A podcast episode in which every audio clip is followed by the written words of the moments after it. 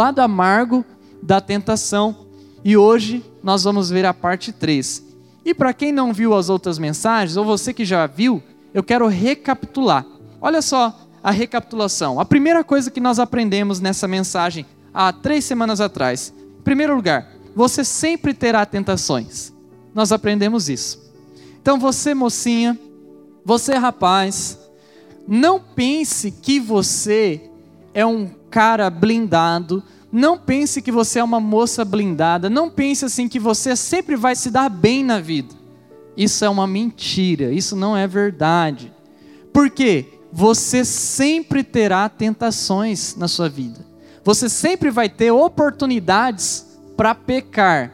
Sempre você vai ter oportunidades para fazer o que é errado. Agora mesmo, antes de entrar para a igreja, eu recebi uma mensagem de um rapaz, um jovem, que não é da nossa igreja, mas ele encontrou meu WhatsApp e ele estava me mandando uma mensagem perguntando sobre um assunto que ele estava arrependido na vida dele. E aí eu estava mostrando para ele que a gente vai errar, a gente vai pecar. Por quê, pessoal? Você sempre terá tentações. Em segundo lugar, nós aprendemos que existe uma falsa culpa. Você tem que entender isso. Existe uma falsa culpa. O que, que é isso, pastor? Às vezes, você sente dentro do teu coração a vontade de errar. E aí, por você sentir aquela vontade de errar, você fica com culpa, e por sentir culpa, você então pratica o pecado. Não era para você praticar, mas por causa da culpa que está no teu coração, você pratica. Hoje também antes de um pouquinho de entrar na igreja, também conversei com uma outra pessoa. Era uma mulher, uma moça, uma jovem também, que estava dizendo para mim que ela queria se matar. Ela queria tirar a vida dela porque ela falou que não tinha mais esperança, que ela só via dentro da mente dela a, a morte. Ou seja, ministrei o coração daquela pessoa, porque ela tinha que entender que aquela culpa que ela estava sentindo, e tudo aquilo era uma culpa. Ela, ela tinha culpa porque ela cometeu um erro e ela não conseguia voltar atrás daquele erro. E então o que, que acontece? Ela só tinha uma solução na vida dela, segundo a mente dela.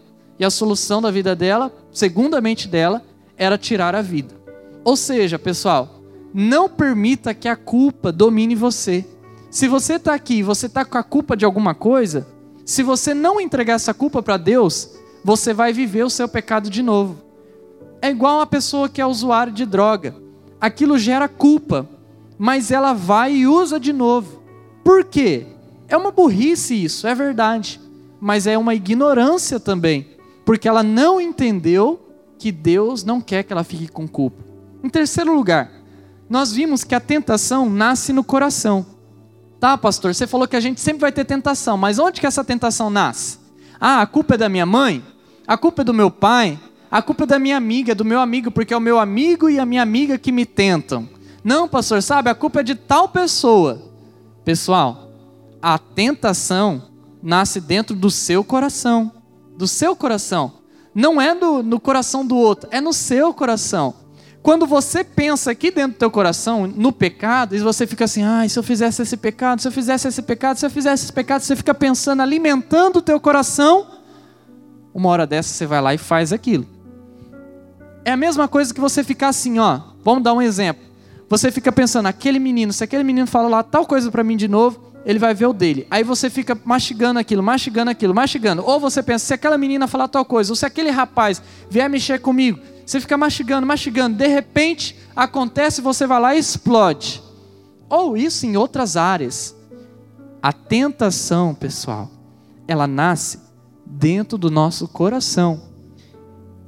E, em quarto lugar, nós aprendemos que você tem que assumir a responsabilidade. Por quê? Tem muita mocinha que fica jogando a culpa no diabo. Muito rapazinho que fica jogando a culpa no diabo. Ah, o mundo é mal, pastor. Ah, se Deus fosse assim, então ele não deixaria tal coisa. Fica terceirizando, sabe? Quando você terceiriza, o que é terceirizar? É você dar para uma outra, uma outra pessoa um trabalho que é teu. Você tem que assumir tua responsabilidade, mano. Você tem que assumir a tua responsabilidade, você mocinha. Ah, eu sou burra, eu sou burra, eu não consigo, eu não posso, eu nasci em família pobre, é isso, aquilo outro, é, é tentação demais. Não! Assuma a sua responsabilidade na vida. Você não pode chegar no final da sua vida e olhar para trás e falar assim: ah, a culpa foi de outro, sendo que você não assumiu a responsabilidade. Você só pode chegar lá na frente da tua vida e falar assim: olha, eu não consegui tal coisa por causa da outra pessoa, se você se esforçou o teu máximo. Então, você, por favor, se esforce.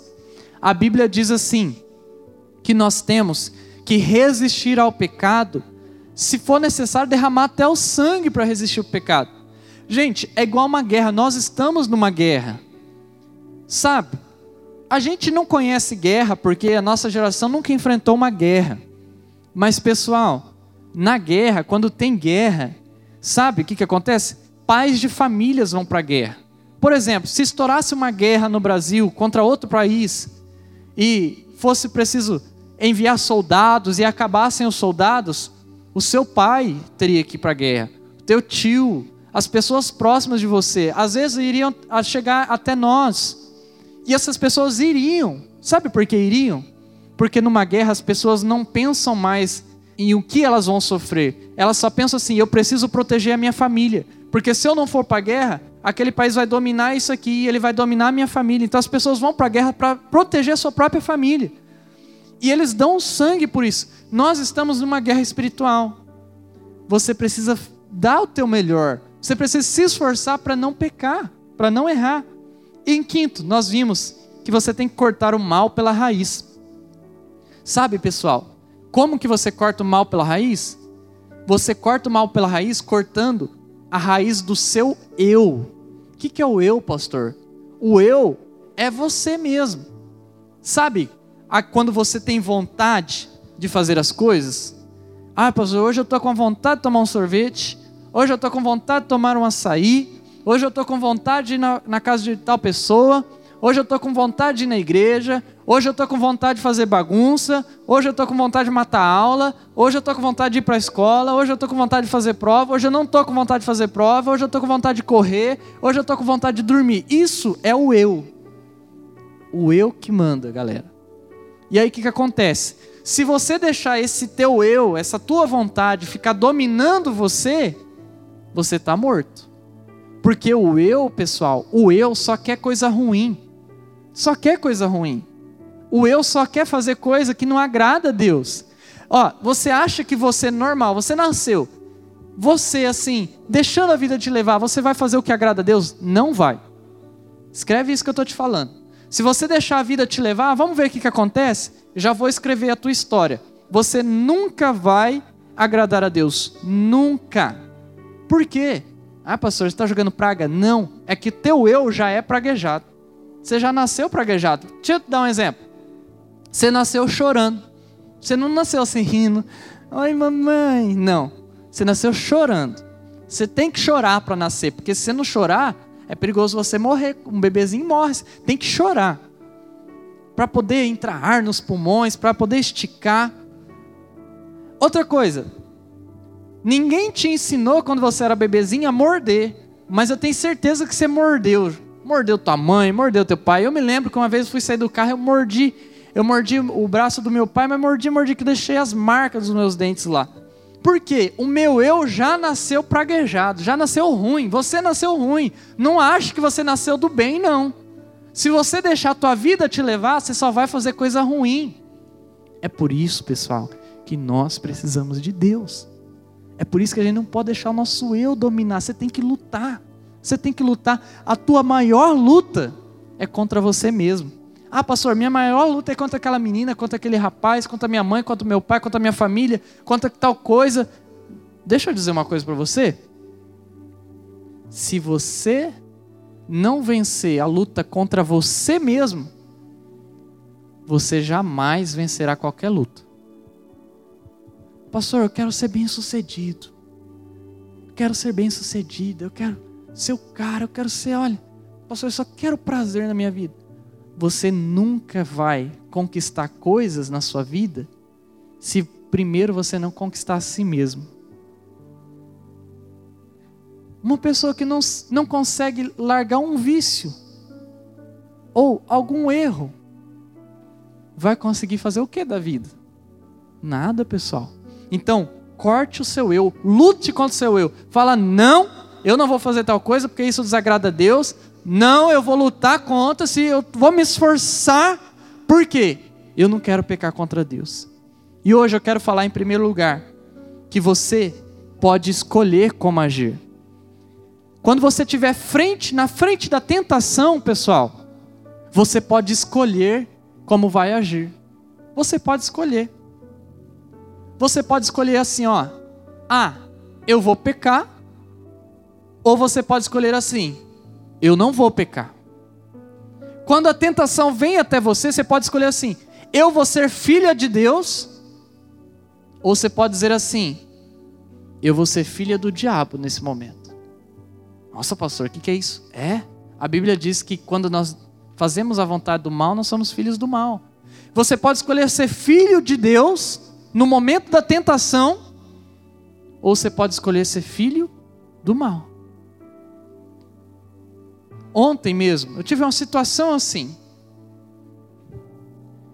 Eu, uma pessoa me procurou pela internet e falou muitas palavras ofensivas para mim, muitas.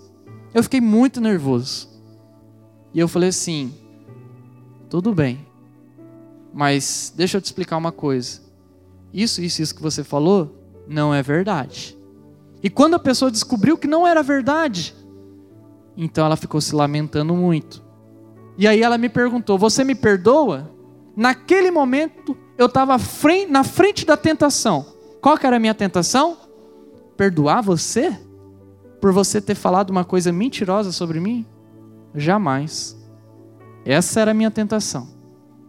Eu poderia escolher ser filho de Deus ou filho do diabo. O que, que eu falei? Eu pensei um pouquinho, eu falei, o que, que é que Deus faria? Eu tenho que fazer o que Jesus faria. Eu falei isso, exatamente isso. E eu peguei e falei assim: eu te perdoo. Não tem mais nada. Na frente da tentação, pessoal, você vai poder escolher quem você vai querer ser.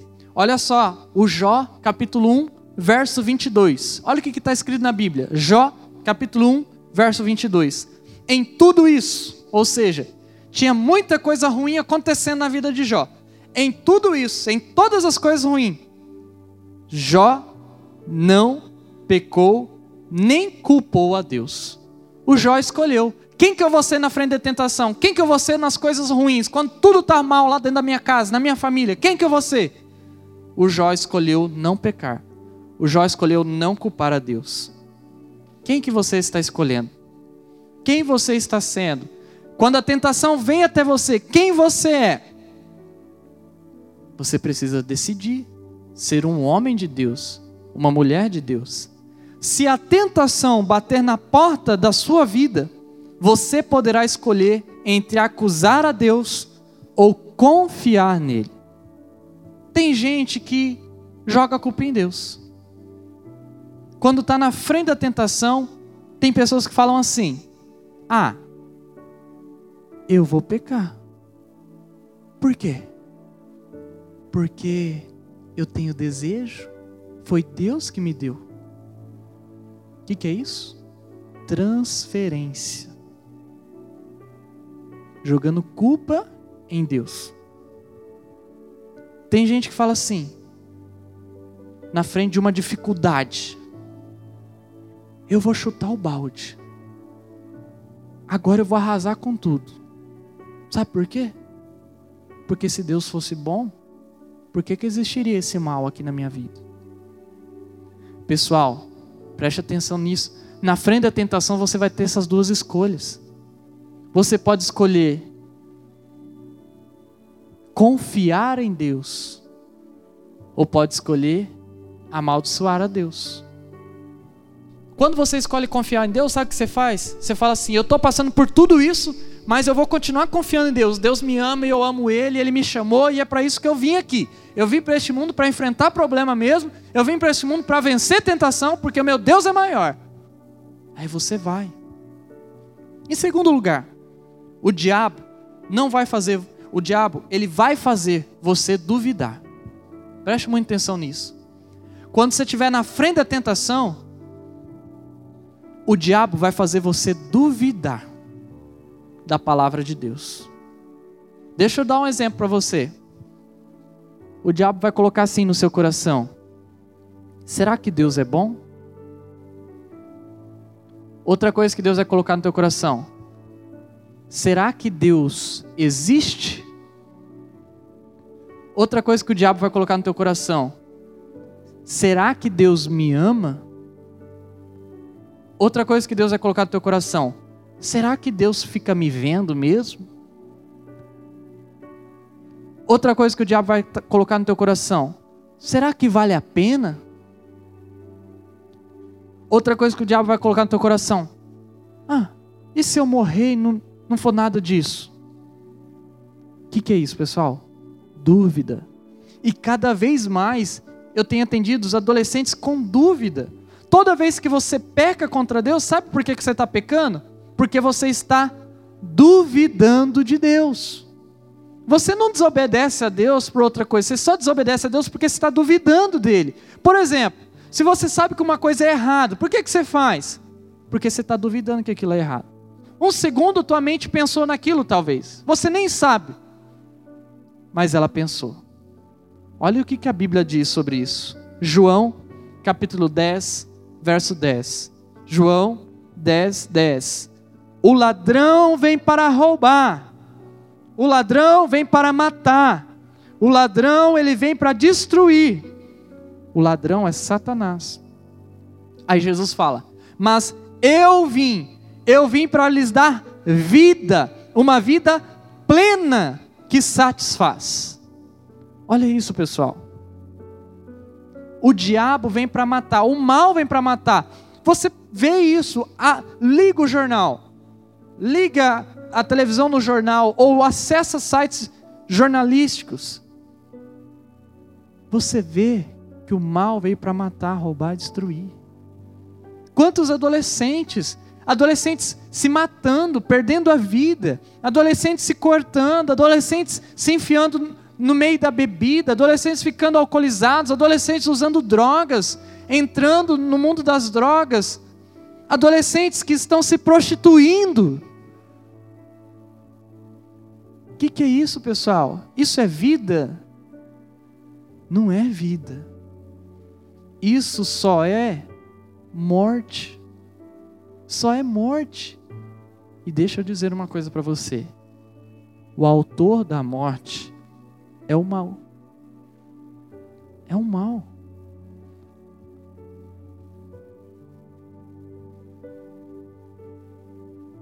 Agora tem um caderno,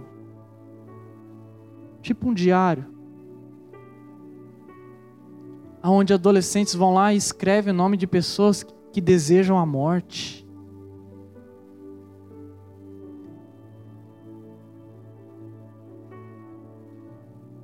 Existem brincadeiras de desafios que levam à morte. Você acha que quem cria isso, ah, pastor, quem criou isso foram os, os japoneses, foram os chineses, foram os coreanos, foram os americanos, foram os russos? Não! Quem criou isso foi Satanás. É o diabo que vem do inferno e ensina coisas ruins para todos nós. Por favor, não acredite no diabo. O diabo não quer somente que você desobedeça a Deus, mas que você desconfie que Deus é bom.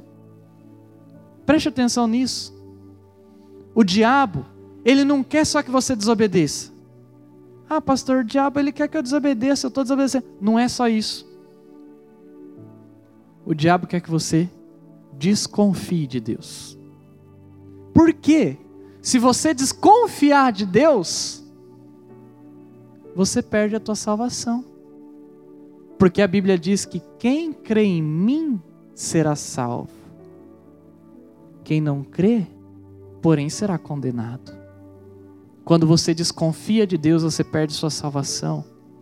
E em terceiro e por último, Deus sempre te dá livramento. Pessoal, preste atenção.